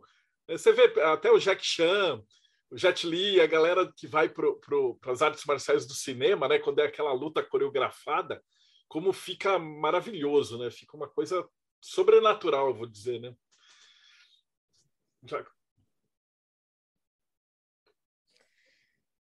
Temos mais gente aqui. Paulo, manda para nós. Voltei. É, é, nessa questão, por exemplo, do, da ideia da ritualística, porque a gente está comentando o ritual que ele é feito dentro do, da maçonaria, da Rosa Cruz ou de qualquer ordem mística para te transformar. Mas para mim o cerne do ritual, né, o cerne principal do ritual é fazer com que você comece a sacralizar a sua vida. Né? Não é só, ah, eu estou lá no ritualzinho, lá eu sou magão, bruxão, eu faço, eu faço magia. Acabou o ritual, tirei meu manto, guardei minha daga, agora vida louca que, que segue. né? Eu acho interessante, por exemplo, no, no teatro, eu vou pedir para você explicar um, um, pouco melhor isso para a gente, tem uma técnica que, que também é levada para o cinema, que é o método, né? que você vive o personagem. Uhum. E você começa a perceber aquelas interações no seu dia a dia. Você pode explicar um pouquinho mais para a gente como é que funciona a ideia do método, por favor? Sim. Claro, é o, o método, né? Fica muito conhecido aí com atores de cinema, principalmente tipo o George Leto mais recentemente, né? É, quando ele foi fazer, o que prova que o método não é sempre a melhor opção, gente. Ele foi fazer aquele coringa desastroso dele, horrível. É, mas ele é essa ideia de que você pode vivenciar o, o seu personagem 24 horas por dia enquanto você está nesse processo de construção e de vivência dele, né? Grandes atores já praticaram isso e, e, é muito comum da gente que faz teatro e cinema a gente entender os perigos disso, porque quando a pessoa não está bem da cabeça, né? Ela dá uma ela pode dar uma virada aí, dependendo de, do que, que a gente está falando, que ela vai se propor a viver, né? Porque é como se colocar num estado permanente 24 horas por dia de despersonalização. Então, é violento, né? E pode ser bastante complexo de, de, de fazer assim. Existem pessoas que treinam só para isso, né? Que trabalham exclusivamente dessa forma mas é um processo bem, bem exigente, que exige muito de corpo e mente, e eu acho que você tem que estar com a cabeça no lugar muito certo para você conseguir fazer isso de uma forma bacana e que seja útil, senão pode sair ainda personagem ruim e, e tudo dando errado no meio daquela dinâmica de grupo, né? Porque raramente você está só nessa, nessa construção. É como, como, acontece também um pouco dentro do, do, da própria ritualística, né? Tem gente que usa o método, só que não está devidamente preparado e se torna muito chato no mínimo, né? No muito chato, você está sendo assim gentil pra caramba, né? Mas é, e, e eu acho que a gente tem essa essa coisa de essa diferença entre o ser e o estar, né? Ela é muito, ela é muito louca, porque é isso. O, o Grotowski ele vai falar que se no, no ritual na, no ritual antigo, né, a gente tem a, a magia, no teatro antigo a magia se torna o grande ritual, né? É, no teatro o ritual é o jogo, né? Então na atuação é esse trocar com o outro e com a plateia que faz o ritual acontecer, né? Aquele acordo que eu falei lá no começo, silencioso com a plateia, ele é o que torna o ritual possível, e eu tá jogando com o meu é, companheiro de cena é o que torna a outra parte desse ritual possível. Se eu isolo essas coisas para me colocar num estado de vivência, isso pode ser um movimento muito egoísta, inclusive, né? Porque aí é isso, a pessoa nunca vai ter a chance de falar com a Manuela, vai sempre estar falando com a fulana de tal. Isso é muito complexo na hora da, da manutenção dessas relações para além da criação desse ritual. E funciona também como uma fuga do próprio eu, né? Você acaba querendo fugir, você cria uma barreira de proteção ali para você não, não trabalhar aquilo que você trabalha, como o Marcelo adora falar, né? A gente percorre todas as esferas ao redor, mas não vai para Tiferet. Né? A pessoa meio que cria esses personagens para buscar essas outras coisas, mas não faz o, o, o trabalho em si. Né, e não percebe, né, já que você lá no início do, da, da, sua explanação trouxe a questão do, do hinduísmo, né, tem, tem uma passagemzinha do Ramayana, o Ramayana inteiro para mim é maravilhoso, mas tem uma passagemzinha que eu acho incrível, que tem um personagem que ele está sentado com, ele está contando a história que ele está sentado com os pés em cima de uma estátua de uma divindade. Aí passa um sacerdote e fala que isso é absurdo, né, que ele está com o pé em cima da, da estátua do, do Está tá, tá profanando a, a, imagem da divindade. E aí o, o, personagem fala: então eu duvido que você consiga me tirar o meu pé da cabeça do, do, do personagem. Do, do, da divindade. Aí vem o, o, sacerdote, pega o pé do personagem, bota para um lugar, aí quando ele vai colocar o pé no lugar, surge uma estátua da divindade e ele cai. Aí coloca no outro lugar, surge a estátua da divindade, ele cai, e aí o sacerdote percebe que a divindade está em tudo e que, na verdade, aquele personagem era o sacerdote porque ele conseguia viver isso constantemente. Né? Sim, muito incrível. É, é isso, assim. E, e aí eu estava até abrindo aqui umas notas que eu fiz para falar sobre essa. Na verdade, é, o Arthur né, e o Grotowski são a minha grande inspiração na hora de falar, né, tecnicamente de, de teatro ritual, e, e, tem uma coisa que o Arthur vai dizer, né? Ele fala que a questão é renovar o ritual, né? O ritual teatral, não religioso, mas o ritual humano. E aí ele diz uma coisa que eu acho incrível, né? Ele diz assim, dois pontos, através do ato, não através da fé, né?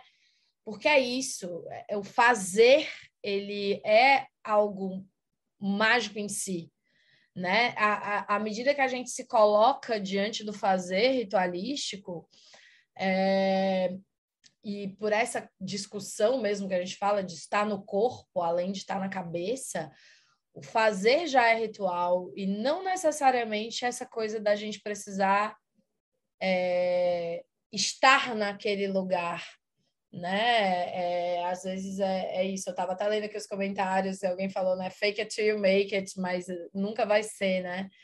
É porque é isso. Estar não é necessariamente você se tornar algo, se tornar aquilo. E eu acho que a busca é muito uma busca de organicidade nessa, nessa lida toda com a magia, né? Da gente se tornar o mago e não estar o mago, né? É, se tornar a bruxa e não estar a bruxa, né? Então eu acho que isso é parte de uma ideia de buscar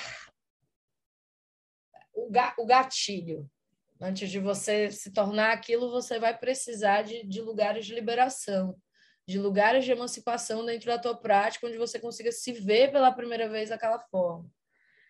E isso vai por várias vias, e a via do aparato, da vestimenta, da reunião, da, da repetição.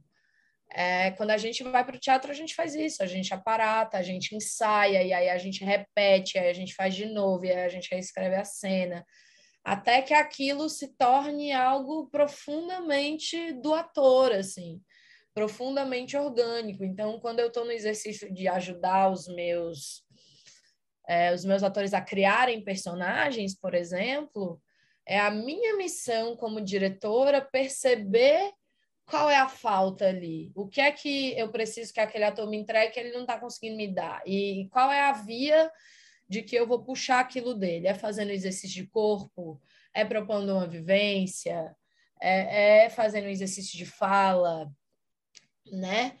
E aí eu acho que dentro dessa trajetória nossa também, de nos tornarmos magistas, é preciso que a gente se observe de fora e observe esse processo e, saiba nos dar o que a gente precisa para que a gente chegue onde a gente quer. Então, eu acho que às vezes a gente espera muito que essa essa consciência venha de fora, venha do grupo, venha de um líder, venha de um mais velho, venha de alguém. E esse exercício de autoobservação durante a criação e a prática e, e, e, a criação de uma rotina mágica, como você estava falando, de como é que eu levo isso para a vida, ele é um exercício de autoobservação mesmo. que transborda dessa ideia da estrutura organizada, que vem organizada para a gente de uma forma ou de outra, em determinadas escolas mágicas há tanto tempo, né? Porque é isso.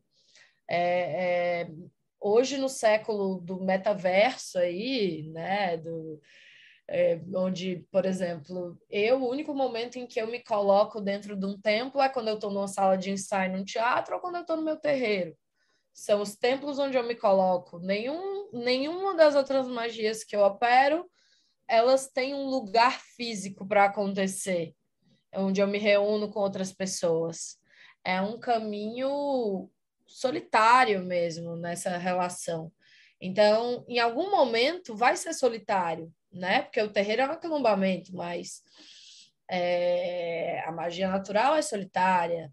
A magia do caos, eu escolho que ela seja solitária porque eu tenho problemas, aquelas com, com muitas coisas que acontecem e pessoas, mas enfim. É, então, é, é, esse olhar para mim foi outra coisa que o teatro me deu, assim, entender o que, que eu precisava e dali ter maior chance de entender onde é que eu precisava buscar a ferramenta que eu precisava adquirir naquele momento, né? É, e se dá o que a gente precisa, é uma grande medicina que muitas vezes a gente demora muito para se entregar no nosso caminho magístico. Assim. É, e às vezes a gente espera que o treinamento venha de um lugar da magia, venha de um lugar da magia explícito. E não tá, ele tá no teatro, ele tá na aquarela, ele tá na pintura, ele tá no canto, ele tá na dança, ele tá em vários outros lugares. Porque às vezes você falou um negócio agora que, que me tocou de cura da magia, né? A gente entrevistou o Wellington, ele está sempre por aqui, do Mayhem, e ele foi um dos fundadores, o fundador do, dos Doutores da Alegria. E ele era palhaço. E, puto, o trabalho que ele faz, a palestra que ele deu aqui para a gente foi de, de chorar, de tão linda, desse evento de que tem um treinamento enorme de que os palhaços entram e só deles estarem atuando eles mudam completamente a, a, a recuperação de uma pessoa que está doente de verdade, né? Sim. Palhaçaria é foda, cara. Palhaçaria é fantástico. E é um dos treinamentos mais casca grossa que existem no teatro. Existe um treinamento de clown em São Paulo em que a pessoa passa 28 dias calada. Não é calada durante, tipo, ai, duas, três, quatro, cinco, seis, é calada durante 28 dias. Se ela não enlouqueceu ali, ela não enlouquece mais, entendeu? Então, assim, é muito louco. E, e, e eu acho que essa relação que a palhaçaria vem estabelecer com o riso, com a alegria, e para você se tornar palhaço, essa relação que você precisa estabelecer com o desnudamento da sua vergonha, né? É, de você entender o riso como recurso mesmo.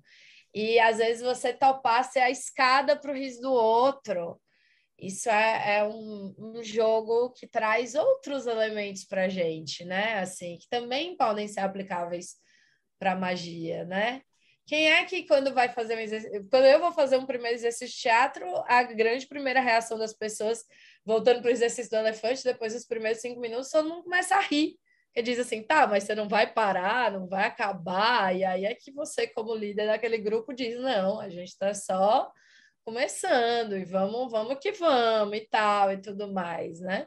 Imagina a primeira hora, primeira vez para um ritual que você bota um paramento. Você olha no espelho. Sua primeira vontade é de dar uma risadinha, assim, né? Então, é, a, a palhaçaria também está aí nisso, né? Nesse lugar do, do risco que te empodera, ele não te envergonha, ele, ele é ferramenta, ele é o que você busca, ele te dá algo, e aí eu já vou dar uma esticada na minha baladeira aqui. Quando as bombogiras descem no terreiro, elas descem gargalhando, porque gargalhada é banimento é limpeza, no discordianismo também, você pode banir rindo.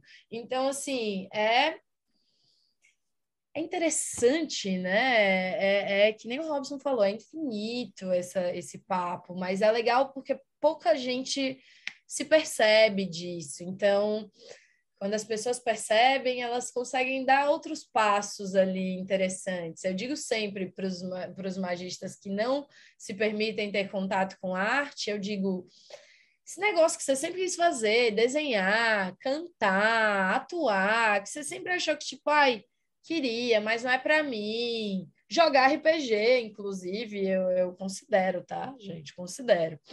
É, eu digo, vai fazer isso às vezes você está pirando, travado, não consegue fazer um negócio que você está tentando fazer há muito tempo. Do mais simples ao mais complexo, eu digo, vai fazer outra coisa que destrava o teu corpo e que destrava a tua cabeça, você vai ver se você não encontra caminho. Encontra. Porque a solução está no orgânico. E não, na, não é força, é jeito, né? Robson. É, você falou da questão do, do gatilho para você se tornar aquilo que você precisa naquele momento. E isso me linkou com uma live que a gente fez há um tempo atrás das máscaras que das máscaras, né, Marcelo? É, qual que é o nome dessa live? Você lembra o número, Marcelo? Não vou lembrar o número, mas é o de tambores e máscaras que muito boa, link, eu acho perfeito com esse assunto. Com o André. Eu, a gente vai criar uma outra tag aqui para colocar essas palestras que a gente mencionou hoje, porque tem um, um quê de teatro maravilhoso aqui de magia. Então trazer a Manuela com eles, vamos, vamos fazer aquela ideia de trazer com a galera para a gente discutir isso, porque foi com o André da Conexão Espetacular, isso aí. Conexão Pagão. Vai ser um prazer, e, não é? Eu achei interessantíssimo, porque nós usamos muitas máscaras nos nossos dias, nosso dia a dia. E, por exemplo, ela falou, mencionou a palhaçaria, né? Que, e aí o nosso amigo mencionou lá naquela palestra que o Marcelo falou, só de colocar o nariz de palhaço, tipo, é máscara, pô, é as pessoas já mudam em volta dele. Tipo, ele colocou o nariz de palhaço no ônibus e ele já, tipo, mudou aquele ambiente só de colocar aquela pequena máscara ali no nariz dele. Então, realmente, existe um que no objeto, no paramento, que quando você está em posse dele, você, sua personalidade muda e você consegue atuar como tal. Sim. Você se aproxima, a gente brinca que o nariz de palhaço é a menor máscara do mundo. né? É a menor máscara do mundo. E aí eu não sei, vocês já devem ter visto, né, gente? Vocês viram Northman, é, O Homem do Norte, o filme? Não sei quem aí já assistiu. É muito interessante. Eu, eu sou uma entusiasta dos estudos de paganismo nórdico, gosto muito. E ele é muito interessante. E isso que o Robson falou da máscara me chama muita atenção, porque no filme tem uma cena, é a cena quando eles estão descendo ali para. É, o pai e o filho estão descendo ao sábio da, da tribo para o primeiro ritual ali com os rumores, né? Que é aquele ritual onde você deixa de ser justamente um bicho para se tornar um homem, né? E aí eu, eu me lembrei da primeira máscara que aparece no filme, que é justamente uma máscara que o sacerdote está usando ali para perguntar, né? Você é um bicho ou você é um homem? E, e eles passam por essa iniciação, né? É, e o que dá ao, sacer, ao sacerdote a homologação para ele poder fazer aquilo é a máscara, que é uma máscara meio de madeira, assim. E depois a, o uso de máscara se repete nesse filme loucamente, né? Que são as máscaras dos bichos que a, os homens matavam, aquelas cabeças de urso que eles vão usar nos rituais pré-guerra e na entrada de muitas batalhas para ter a força do urso, né? Tanto que é, os nomes, né? Eram muito urso lobo, lobo não sei o que lá, né? Então a gente está sempre buscando essa força é, ou essa, esse significante externo, seja para a gente trazer ele para a gente, seja para a gente manifestar ele no mundo, né?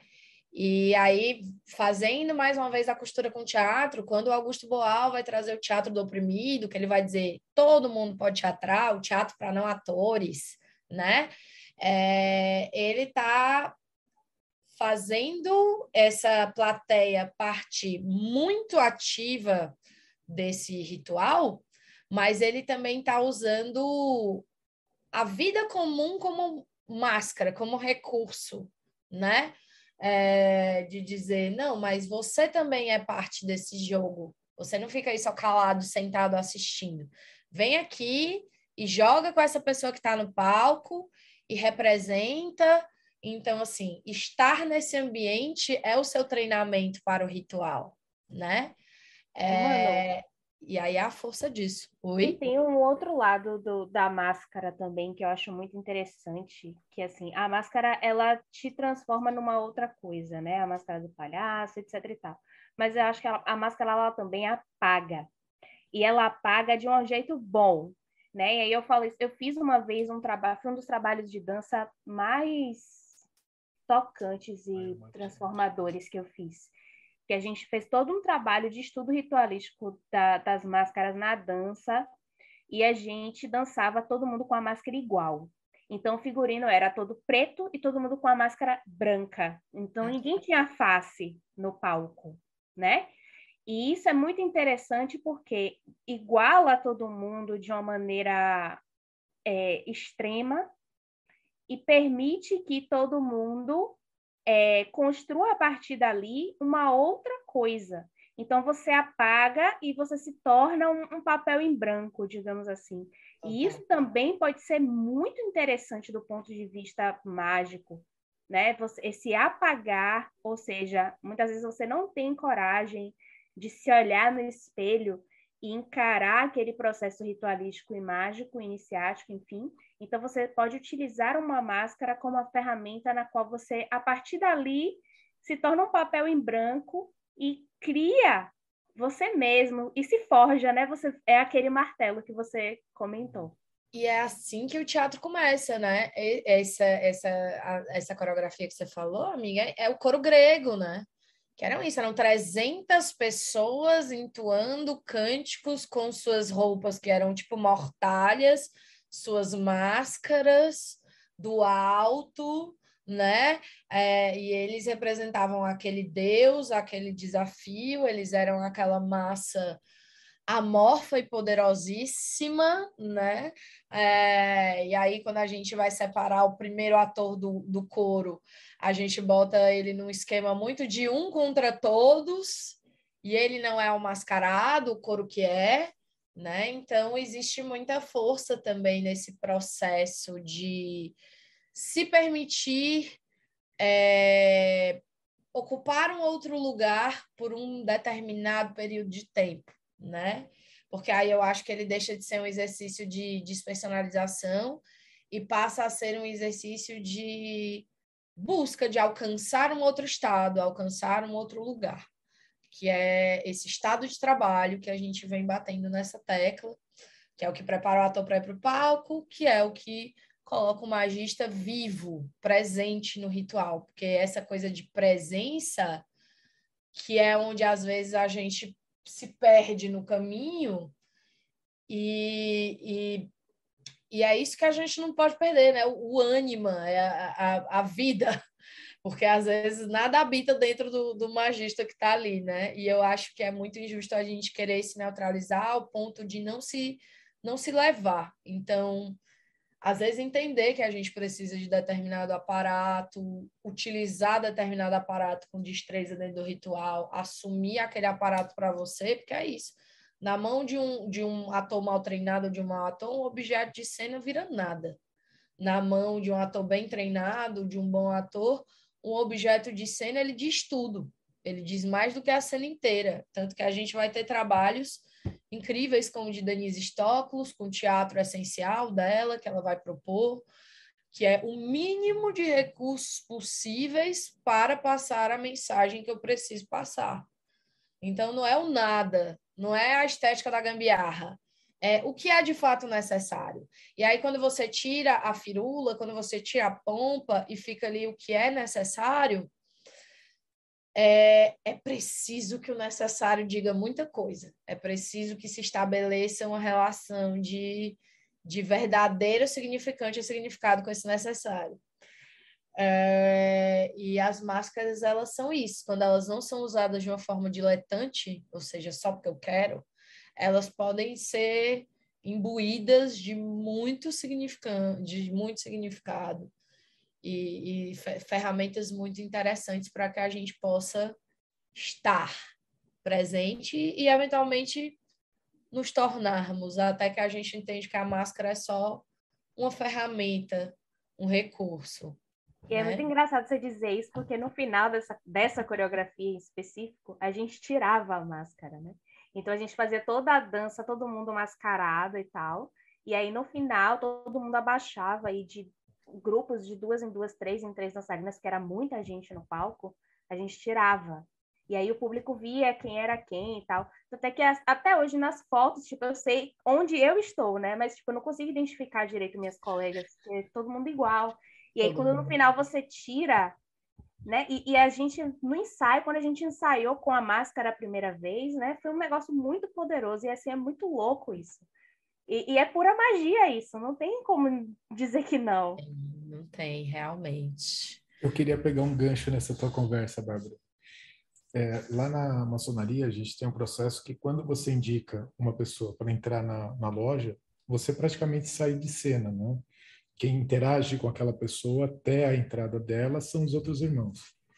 E aconteceu num, num desses episódios de eu indicar um candidato, um amigo meu, e um no momento da iniciação dele, um determinado papel que uma pessoa tem que exercer, que é a que fica mais próxima do dessa pessoa que está sendo iniciada, que acompanha ele o tempo todo, acabou calhando que eu teria que fazer, não tinha outro irmão na loja preparado para fazer aquilo. Eu acabei fazendo e fiz com máscara.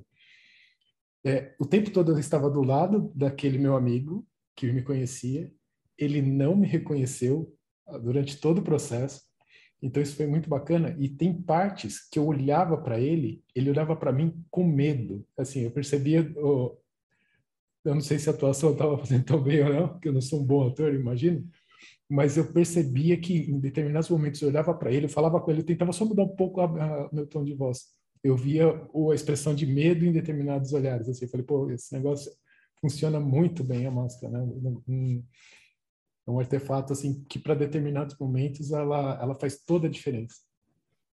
É muito... Aí você tem um cara colocou também a marca, as máscaras do martinismo, porque lá você todo mundo está igualado, né?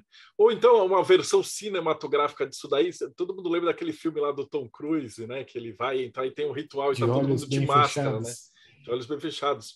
Ou até os rituais de Eros Gamos, onde está todo mundo mascarado, porque você não é você, você é quem tiver lá. E se você faltar, outra pessoa põe a mesma máscara vai. E, vai. e segue é. o jogo, né? E, e, eu queria que você desse um parecer mais técnico disso. Tem uma diferença de, de, nomenclatura de tudo? Quando você é um ator que, tipo, você se caracteriza para falar assim, é fulano, é Ulisses. Ou se eu tô com uma máscara que eu tô, sou uma outra pessoa, então eu sou o caçador e aí, de repente, qualquer um, o Paulo, o Rodrigo, pode assumir aquela persona? Existe um termo técnico? Como é que isso funciona? A gente vai, é, nós de humanas, aqueles, nós não somos muito criativos com os nossos termos, né? Quando a gente vai usar a máscara em qualquer circunstância, a gente diz que é mesmo a, a escola que isso representa vai depender muito. Porque você pode estar falando de máscara na comédia dell'arte, você pode estar falando de máscara no teatro de máscaras, você pode estar falando de várias escolas diferentes. Então, de onde vai vir esse nome vai depender da escola que a gente está falando. Você pode estar falando do teatro popular, do teatro de rua, do teatro pobre. E aí, o que vai determinar o nome e o uso dessa máscara é a escola teatral que você está abordando. Tipo, na comédia da arte, eu vou ter aquelas máscaras muito expressivas que vão falar do grotesco e também vão falar do belo. Aí eu vou ter os personagens fixos da comédia da arte e cada um deles tem uma máscara. E aí na comédia da arte, sim, é muito possível que faltou alguém, vai outra pessoa, bota aquela máscara e pronto, ela é o velho, porque a máscara já diz tudo. Então a máscara fala além da pessoa, é, no caso da comédia da arte. Quando você tem teatros de máscara neutra, aí fica mais difícil de qualquer um é, fazer esse movimento, porque aí muitas vezes vai depender de um treinamento de corpo para que aquela máscara fale. Tipo Majora's Mask, do, tipo Crash mesmo, o videogame, sabe? Que, que quando ele bota a máscara o corpo dele muda. Pois é, É isso. Então a gente vai ter essa esse processo que a nomenclatura técnica vai depender um pouco de, de onde vem essa escola, né? Eu tenho, tenho um grupo de teatro muito famoso aqui de Fortaleza, o Formosura, que eles montaram uma vez uma versão dos, dos Miseráveis em teatro de boneco, mas ele não era um teatro de boneco que você fazia né, o puppet, porque isso também é uma espécie de máscara. Ele era um boneco geminado, então ele era um boneco que as pessoas vestiam e ele era do tamanho de um ser humano mesmo. E dizendo agora parece bizarro, mas não era, não era bizarro. Era uma coisa assim de você ver aquele ator dando vida àquele boneco inteiro e não só, né, na mão e nas marionetes. Então, era um, um, teatro de máscara inteira, né? Porque era isso, era o, o, boneco geminado, ele é uma máscara completa. E bebia em traços da comédia dell'arte, era um, um híbrido gigantesco. E aí tinha um personagem, por exemplo, que era o apresentador de talk show. E ele não era um boneco, ele usava uma máscara, que era um nariz de porco. Então, dá para a gente, porque ele estava falando daquela mídia né, chauvinista, machista e tal, de, de jornal, de esses jornais de violência de TV aberta que passam bem na hora do almoço, sabe? Então, dá para a gente fazer também um hibridismo dessas linguagens, que é interessante. E aí, tudo vai depender muito de em qual escola a gente está operando, mas existem várias formas de chamar. Maravilhoso. Cara, a gente já está chegando no fim. Você vai ter que voltar de novo, porque ainda tem um monte de coisa. Dá para escutar você falando a noite inteira, né? Eu vou abrir então. Rodrigo que suas considerações finais. Antes da gente fazer a pergunta mais importante, Manuela, que é onde é que a gente te acha e se você tem algum livro, algum curso, alguma coisa para a gente fazer, porque eu já estou vendo ali o Rodrigo está digitando ali a minha, minha magia e tal. É. Como é que a gente te encontra? Eu, gente, tô lá no TikTok fazendo às vezes de uma das, não só a única, tem várias pessoas sãs lá, garanto, aquelas. Tem muita gente que não tá tão, mas assim, minha magia no TikTok e no Instagram, vocês me encontram falando sobre tarô, oráculos, mitologias, ocultismo e etc. E eu tenho a minha pesquisa com tarô, que é o tarô poético, onde eu falo de tarô e falo de arte ao mesmo tempo. Então, eu falo de tarô e filosofia e antropologia e história e arte. E aí, esses são os meus aulões de tarô que aparecem de vez em quando para arcanos específicos. A próxima é da Imperatriz. Esse mês eu vou dar uma aula gratuita lá no Minha Magia, pelo Zoom, ao vivo. Vai ser sobre Frida Kahlo e o tarô. É, próximo semestre vai ter um curso, né, de meu curso de arcanos maiores, ele abre turma nova, acredito que em agosto. E tem um projeto vindo aí muito especial de um curso sobre história da arte, história do ocultismo, em parceria com uma galera muito legal, que eu ainda não posso dizer quem é, mas vai ser no segundo semestre. E aguardo vocês lá para a gente trocar todas essas ideias, qualquer dúvida, considerações, que vocês quiserem falar comigo, é só chegar na DM que a gente troca uma, uma, boa, uma boa ideia. Maravilhoso. Rodrigo Lutarque, então, suas considerações finais. Adorei a palestra, principalmente que eu não precisei fazer pergunta nenhuma sobre a, a origem histórica do teatro. Ela já veio com tudo, foi fantástico, foi maravilhoso, adorei. E ouso dizer que assim essa palestra que ela deu é fundamental para o treinamento mágico de qualquer um que está chegando aí. Assim, agradeço demais por ter vindo. Muito obrigado, mamãe. E não vou deixar de fazer o jabá aqui do canal, que é entrem no catarse.me TDC para você participar dessa e de outras palestras. Não se esqueçam de dar o joinha, curtir o canal, apertar o sininho, etc. E fazendo parte do canal, você também vai receber em casa a revista do Hermetismo, aonde você tem várias pessoas escrevendo matérias interessantes, tá? Manu, essa Além... ideia surgiu porque a galera, todo mundo que está aqui escreve, né? E publica. Inclusive, se você tiver qualquer texto de teatro, pode mandar para a gente. E aí a galera publicava, só que aí o cara ia fazer uma referência num livro, falava assim: cadê o livro do o texto do Ulisses? Ele falava, ah, referência bibliográfica, www barra blogspot.net barra index. E a gente falou, não, peraí, então vamos fazer uma coisa bonitinha, né? Com ISBN, com tudo gente, e tal. Que lindo. E aí tá facilitando, já está no volume 15. Então, cada três meses a gente agrega, porque são vários sites, né? Hoje o Thiago não está aqui, a Jéssica está com, tá com Covid, tá, tá, tá, tá ruimzinha, mas tem o espelho de Circe, que está faltando, o Morte Súbita, que está aqui, a Eclésia Babylon, o Enoquiano, o Pedra de Afiar e vários outros, né? A Abadia de Telema escreve também, e a gente está agrupando. Então, todo mundo que tem coisa para publicar, a gente fala assim: fala com a gente que a gente dá uma casinha, porque pelo menos você já ganha lá um ISBN, uma referência. Aparecerei. Aparecerei com as ideias loucas aí de textos. Ulisses Massad, suas considerações finais. Manuela, que delícia ficar ouvindo você falar essas histórias muito bacanas. É, acho que ficou bem claro para quem está assistindo a importância do teatro, não só para o ambiente mágico, mas para a vida. A gente vê lá na maçonaria alguns irmãos que, quando entram lá, tem uma dificuldade de falar em público, é tímido, é aquela coisa toda. Passa alguns anos, você vê a pessoa com confiança, falando para o público, com desenvoltura, é, de uma forma assim fluida, sem gaguejar, sem outras coisas. Né? Então, acho que isso é muito bacana. Quem tem crianças também, que é o meu caso, que tenho filha, ela desde pequenininha a gente colocou ela na escola de teatro e isso fez uma diferença para ela enorme. Ela era bem tímida, foi para o teatro, apresentou peças, assim, coisa muito bacana. Então, acho que foi um grande recado para todo mundo, em todos os sentidos, não só no ambiente mágico. Muito bom, obrigado. Ah, obrigada.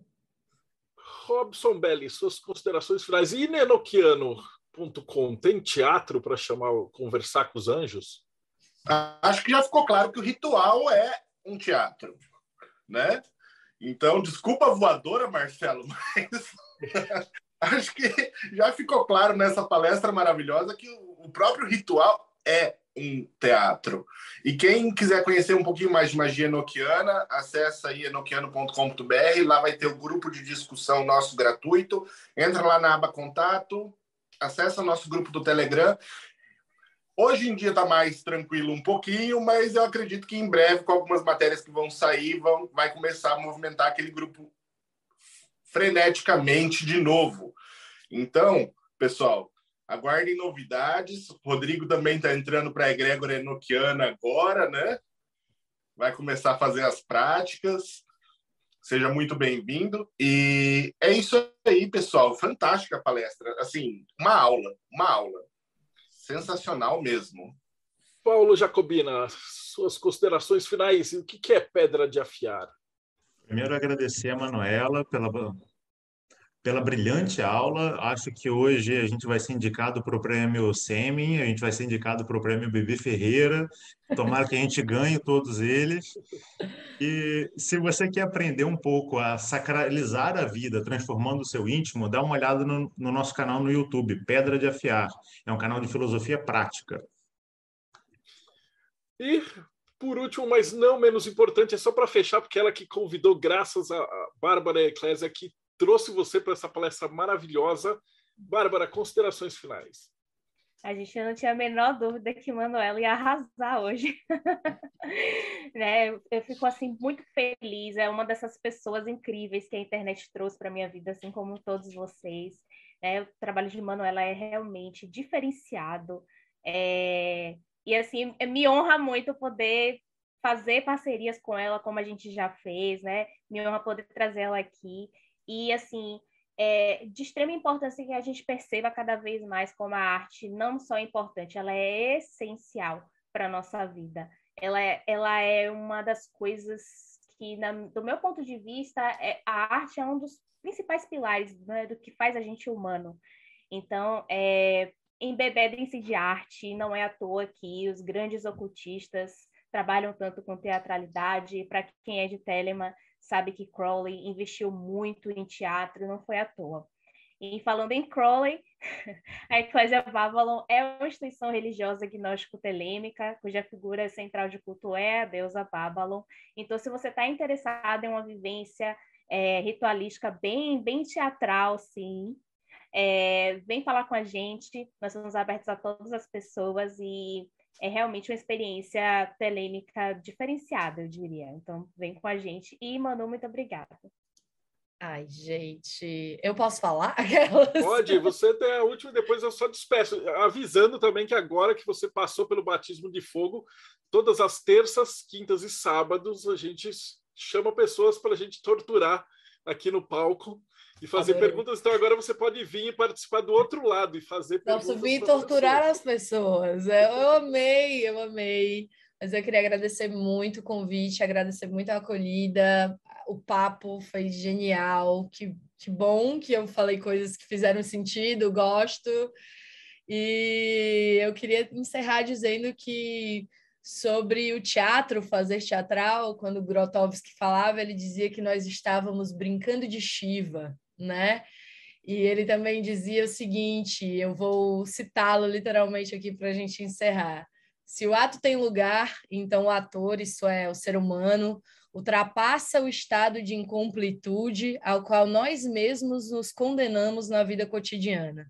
Esmurece, então, a divisão entre pensamento e sentimento, entre corpo e alma, entre consciente e inconsciente, entre ver e instinto, entre sexo e cérebro. O ator que fez isso alcança a inteireza. Substituam o ator por magista e sejam felizes. Muito obrigada. E a gente se vê por aí com certeza. Maravilhoso. E vocês que participaram disso como plateia hoje, então não esquece, segue o canal, toca o sininho e a gente se vê aí no próximo bate-papo Mayhem.